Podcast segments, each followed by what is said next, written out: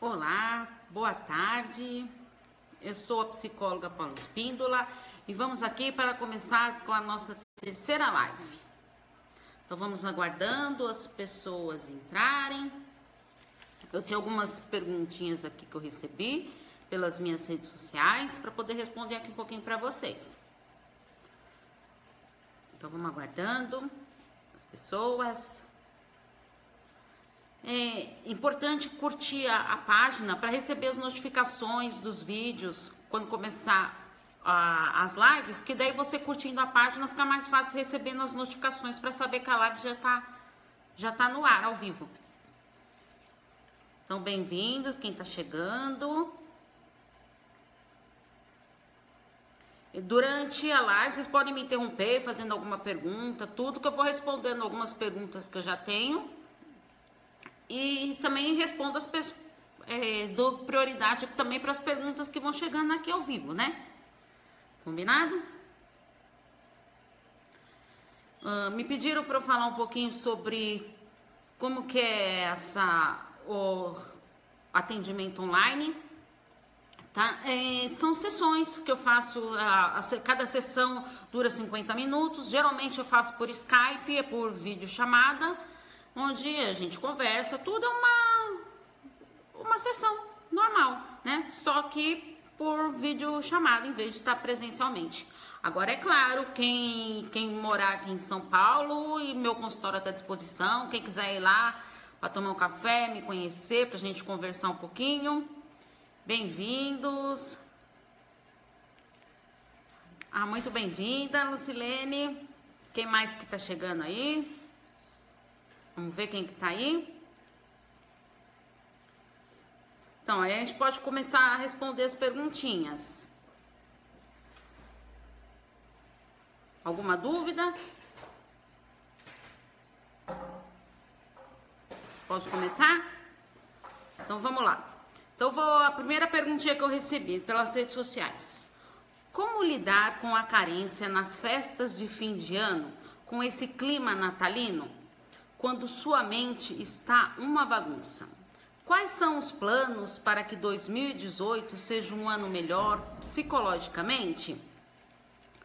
Olha, é, esse momento de, de, final de ano, tudo início de ano, é um, é um ótimo momento para a gente refletir um pouquinho na nossa vida, o que, que a gente fez durante este ano de 2017, o que, que a gente priorizou, o que, que a gente não, não priorizou. Você pensou em você esse ano, você deu prioridade para as outras pessoas.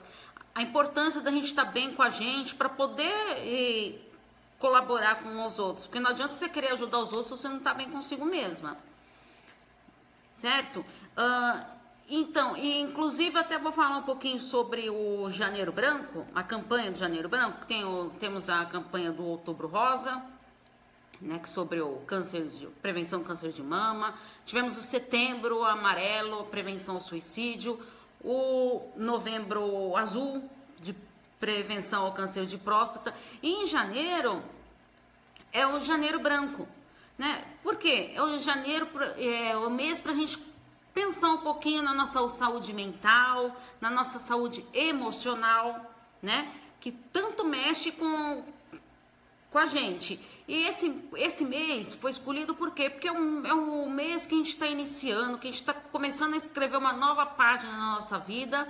E é um momento de, de reflexão mesmo, que você quando começa o ano, a gente sempre faz vários planos. Ah, nesse ano vai ser diferente, ano eu vou fazer isso, eu vou querer fazer aquilo. São vários planos que você vai colocando. Então é um momento da gente refletir. Então, é ótimo lidar com tudo isso, com essas questões, né? É, a carência nos, nas festas de final de ano que ela colocou aqui. É por que está, está se sentindo carente assim? O que, que te fez a estar tá se sentindo assim? O que, que você pode fazer para mudar isso para o próximo ano? Certo? Dois, vícios nos relacionamentos, jogos, bebidas e amigos. Olha, o vício ele é algo que ele, ele contamina a, as relações, porque ele vai, a pessoa ela acaba não, não lhe dando conta que ela acaba prejudicando não só o relacionamento, mas ao, ao próprio parceiro. porque a gente não consegue meio que você vai entrando naquela situação e vai virando uma bola de neve, porque você quer ajudar o outro, você não está conseguindo isso e você acaba se anulando, né? Isso que é, é muito difícil. Então tem que estar bem atento a, a esses vícios, tudo e encorajar no para um acompanhamento psicológico, né? No caso de, de bebida, né? Procurar os alcoólicos anônimos, que isso é fundamental, né? E, e a dependência também de amigos, né? De amigos, tudo. Por que que eu estou querendo ser dependendo tanto assim? A todo mundo tem que estar ao meu redor. Por que isso? O que está te levando a, a pensar assim? Então vale a pena dar uma refletida nisso. Uma outra perguntinha aqui. Como sei que é muito subjetivo, mas como influencia, é, mas como explicar um relacionamento saudável? Olha, é muito importante isso porque a gente sempre, eu sempre falo, é, toda, várias postagens minhas, vamos em busca de relacionamentos saudáveis. Inclusive, eu, eu escrevi um e-book, né, que está à venda por sete reais, né? Se alguém tiver interesse, é só entrar em contato comigo. Uh, e lá eu falo o quê? Eu falo um pouquinho do que é o relacionamento, a importância da autoestima dentro do nosso relacionamento, né? E os conflitos, as dificuldades que, que passam nos relacionamentos, na união desse casal e como esse conflito vai chegando a essas dificuldades e como conseguir chegar no relacionamento saudável. Né? Porque eu acho que o relacionamento saudável, ele faz parte da felicidade dos casais, né? Porque ele é algo tão desejado, tão esperado, e é o que? É uma relação enriquecedora, sabe? Quando a gente agrega no outro, é, proporcionando momentos de prazer, de união, uma coisa gostosa, com amor, com admiração, quando você gosta de estar com seu parceiro, se sente bem ao lado dele, admira o parceiro, né? Tem respeito, confiança, que a confiança é sempre a base do relacionamento saudável. E acima de tudo, que é muito necessário o diálogo para qualquer relacionamento, tá? Entre entre os casais, com, entre os filhos, entre os pais, é sempre fundamental ter muito diálogo.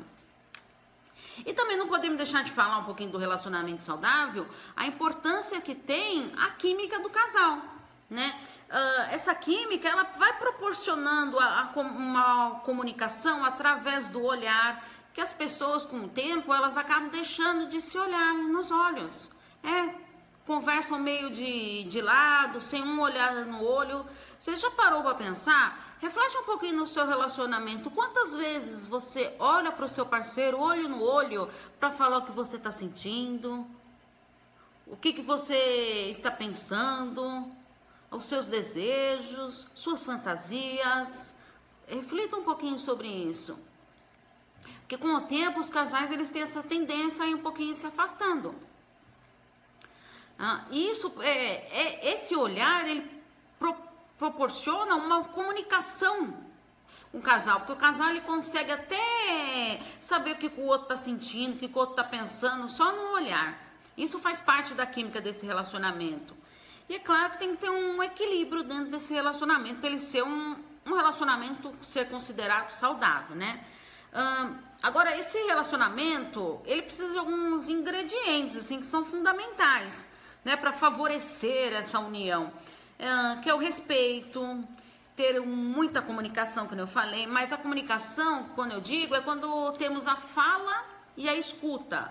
As pessoas, quando elas vão conversarem, elas têm o dom de falar, mas não de escutar o outro. Então é fundamental você também é, falar, mas dar oportunidade para o outro falar e escutar. Respira fundo quando o outro estiver falando, para você incorporar o que ele está falando. Porque se ele, naquele momento, para você pode não ter muito sentido o que ele está falando, mas se ele está falando aquilo, para ele tem algum sentido. Então, vale a pena você pensar e refletir por que, que ele está achando isso da nossa relação. Por que, que está levando a isso, para ele pensar desse jeito? É importante a gente estar atento a isso. Ter admiração, né? Ter tolerância. A gente tem que aprender a, a ser mais tolerante com as pessoas. Compreender a confiança, que nem eu falei, né? Ter responsabilidades, né? O apoio, o companheirismo, sabe? Tá ali do lado para apoiar num momento difícil, num momento de alegria, num momento de dor. E ter objetivos, planos, sonhos em comum. É gostoso quando é, o casal ele é, faz planos para o futuro, projetando algo bom do que ele vai querer para o futuro. Isso é fundamental para um relacionamento saudável. Uh, ter uns movimentos individuais que são muito importantes para você não perder um pouquinho da sua essência, da sua individualidade, mas priorizar, evidentemente, os momentos do casal, que devem ser coisas gostosas, prazerosas, né? Vamos valorizar um pouquinho isso, esses momentos a sexualidade, como eu sempre falo, a sexualidade, não só apenas o ato sexual, que muitos casais pensam na sexualidade somente no ato sexual. Não, a sexualidade em todo o seu contexto, em todo o seu dia a dia, desde a hora que você levanta até a hora que você vai deitar, tudo que ocorre durante o dia, uma palavra de carinho, um gesto carinhoso, um toque, uma piscadinha, sabe? São, são pequenos gestos que isso vai deixando a gente é, com a, a sexualidade fica mais aflorada para os casais, né? E claro, tem que ter muito amor para em busca do, desse relacionamento saudável, certo? Então vamos ver mais aqui alguma outra perguntinha.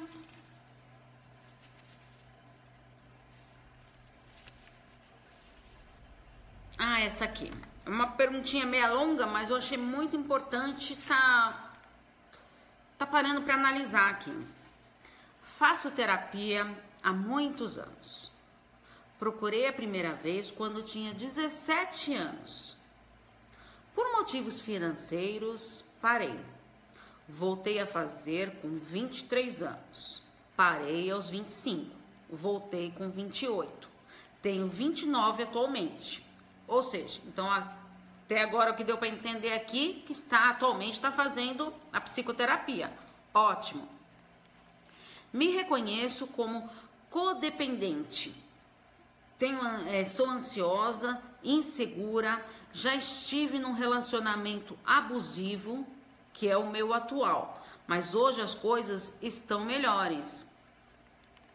Uh, então, assim, a, a codependência ela prejudica a, os relacionamentos porque é assim, o amor e a dependência afetiva são coisas que não combinam. Tá? Porque o amor, ele é algo leve, gostoso, prazeroso, onde você gosta de ceder, né? É, de dosar. É algo que te encanta, que te deixa mais leve né? Agora já a dependência, ela faz o quê? Faz você meio se aprisionar naquilo, né? Enquanto o amor ele soma, a dependência ela faz o quê com você? Ela acaba subtraindo. Né? Porque você quer tanto agradar o outro que você passa por cima das suas vontades, dos seus interesses, dos seus sonhos, dos seus objetivos, dos seus planos de vida. Você esquece de si mesmo e coloca a sua vida em segundo lugar. É, e você também, na dependência afetiva, você acaba o quê? Precisando sempre da aprovação do outro para tomar as suas decisões. Isso vai gerando o quê? É, gera na pessoa um desequilíbrio emocional. E, é, e essa dependência afetiva, ela afeta muito a qualidade de qualquer relacionamento. Então, assim, tem que ser mais fiel a si mesma sabe? Pensa mais um pouquinho em você, uh, trabalha essa sua ansiedade. Ótimo, não para a psicoterapia, que é fundamental para você estar tá lidando com essas suas questões de codependência. Da ansiedade, que é, que é importante trabalhar a questão da ansiedade na psicoterapia, na insegurança, porque isso tudo vai fazer o quê? Você vai conseguir, com seu autoconhecimento, priorizar o que é melhor para você? O que é importante para você? O que, que você deve refletir melhor na sua vida? Certo? Então vamos continuando aqui a perguntinha. Uh, então, é, já estive em um relacionamento abusivo, que é o meu atual. Hoje as coisas estão melhores. Por causa da codependência, não terminei, mas sempre ouvi na terapia e hoje que reconheço muito ser verdade na minha vida, que preciso trabalhar minha autoestima. Ótimo, adorei, verdade mesmo, tá? Inclusive eu vou falar um pouquinho também sobre autoestima. Uh, me reconhecer como indivíduo, ter autonomia e amor próprio, mas eu não sei como. Estou vivendo a maior crise de identidade da minha vida, que eu acredito que foi acumulada e adiada ao longo dos anos. E eu simplesmente não sei como. Uh, eu vou terminar de ler toda, tá? Aí depois eu falo um pouquinho da autoestima. Aí. Não sei como desenvolver esse amor próprio não sei quem eu sou. Qual o meu papel no mundo? Na maior parte do tempo, não tem tanto drama, mas em alguns momentos acho isso perigosíssimo. Porque é muito confuso, conflitante. Poderia falar um pouco sobre isso? Como depois de adulta, feita, se encontrar, se reconhecer, se amar, construir o amor próprio? Me, me passe que esse é um processo feito na infância. Ah, me passaram que é um processo feito na infância e eu perdi essa oportunidade. Eu realmente gostaria de mudar isso. Olha, quando a gente quer mudar, nunca é tarde, tá?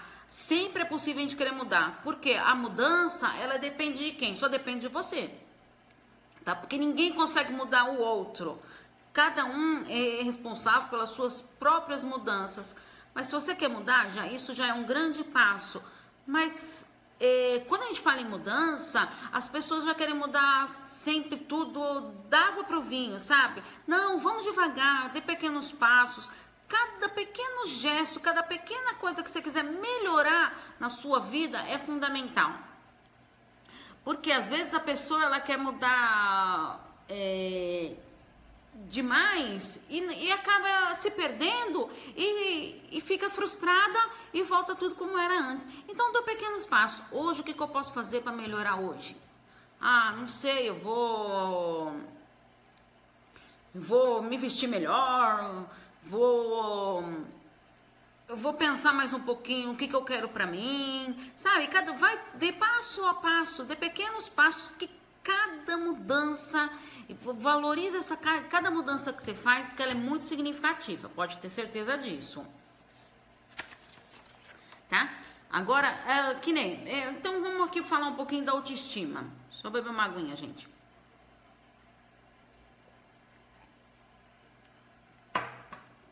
Então, o que, que é a autoestima?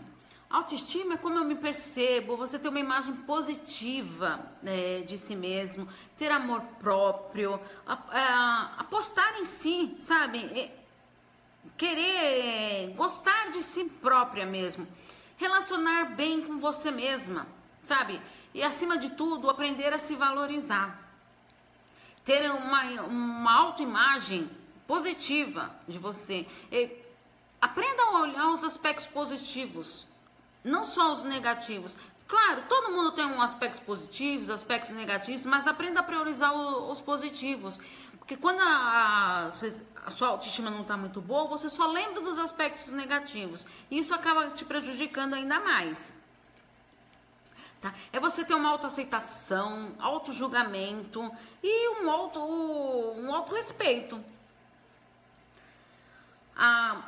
A autoestima ela é, que nem eu falei, a imagem que temos de nós, mas assim, não só a imagem física, mas algo emocional que, que deve ser tanto trabalhado, que tanto nos prejudica se não for bem trabalhado, o emocional.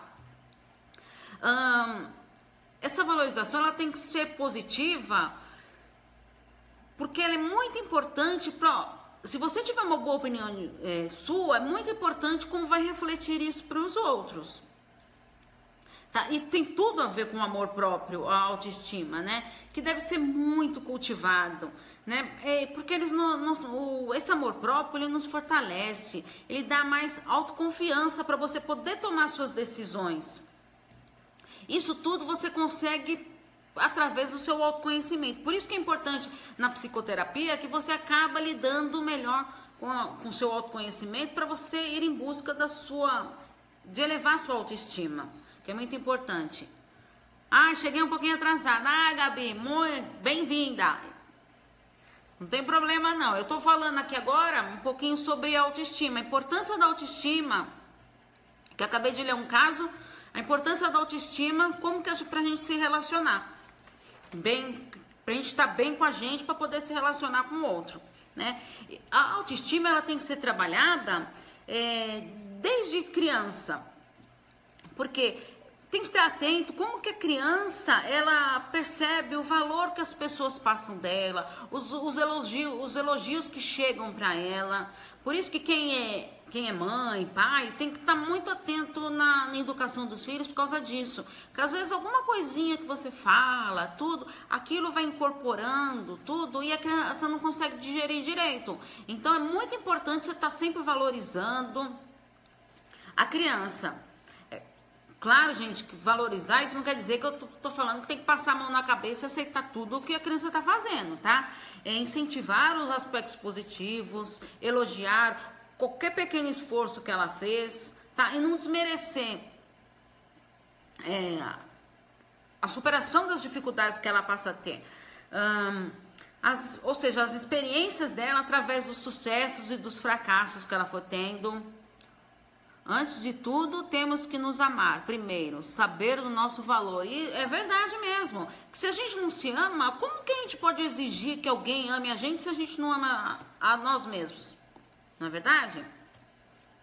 As, as, as exigências uh, as, que são colocadas para a criança, e, o que os outros esperam dela? Sabe, isso se espera só sucesso, que a criança sempre tem que ter sucesso. Então tem que tomar muito cuidado, porque às vezes a gente coloca a criança e ela tem medo de se frustrar, porque ela fala não, não deu certo. Então, é muito importante tá, a criança ela tem que saber que ela tem que aprender a lidar Ó, oh, sucesso, ótimo, maravilha, mas ela também vai ter que passar por fracassos. Isso faz parte da vida. Como você consegue lidar com suas frustrações desde pequeno? E porque quando a pessoa não consegue lidar com, a, com essa autoestima, cai, tem uma baixa, ela passa a ter, ter incertezas da, ah, de si mesma, passa a ser uma pessoa cada vez mais insegura, né? Ela é, é, acaba sendo a pessoa que tem baixa autoestima, ela acaba sendo muito perfeccionista, porque ela não se, ela não, não se admite errar, sabe? Ela tem que acha que tem que ser tudo perfeito para ela. Ela não se permite errar. É, não se sente merecedora é, do que os outros acham dela, né, dos aspectos positivos. Está sempre em dúvidas constantes na vida e ela não se sente capaz de realizar o que ela mesma se propõe a fazer. Então tem que parar, pensar o que você quer para sua vida, para se reestruturar, para poder levar adiante isso. Certo? Vamos ver mais uma perguntinha aqui. Olha, eu também tive uma pergunta aqui que é bem grande, tá? Na verdade é um desabafo. Mas eu anotei porque eu achei muito importante, tá? Então eu vou lendo aqui e aí vocês vão comentando aí o que vocês acham, tudo. Vamos dando a opinião de vocês aí, o que mais vocês querem saber. Pode fazer pergunta aqui que eu tô à disposição. Combinado? Meu namorado me falou ontem que ou eu dou um jeito de ir até quinta-feira ajudar ele com um dinheiro que ele precisa, ou ele termina tudo comigo. Diz que vai sumir. Não tenho dinheiro. Ele quer que eu venda o carro ou minha casa. Falou que está cansado e não aguenta mais reclamou que eu sempre ajudei e parei. Aí falei que você, que você me traiu realmente por ele estar desempregado desde abril, que ajudou ele. Descobri uma traição e cortei. Muitas vezes tirei de mim, deixei faltar para mim para ajudá-lo. Meu Deus! Então, pera um pouquinho. Olha só que ponto que você está chegando. Está deixando de dar para você para poder dar para o seu parceiro. Mas ele não deu valor e cortei. Agora eu te pergunto, valeu a pena? Você ter tirado de você, ter se privado do que você é merecedora para dar para ele e ele ainda não te valorizar? Agora reclama que não ajudo, perdi a confiança. Então peraí, ó, ele já te traiu, ele pede dinheiro, te ameaça de você, de te abandonar se você não der o dinheiro. Peraí, de chegar ao ponto de pedir para você vender seu carro ou sua casa. Que tipo de relacionamento é esse? Sabe? Que, que relacionamento abusivo você está vivendo? Parou para pensar nisso? Hum, vamos continuar aqui. Ele mente muito. Estamos juntos há um ano e dois meses. E as pessoas sabem que estamos juntos. Mas ele não me assume nas redes sociais cria fakes falsos e fica adicionando mulheres estranhas. Meu Deus, como você, a sua situação está difícil, porque olha, é uma frustração acima de outra no seu relacionamento. Agora falou que se até quinta-feira eu não for lá com a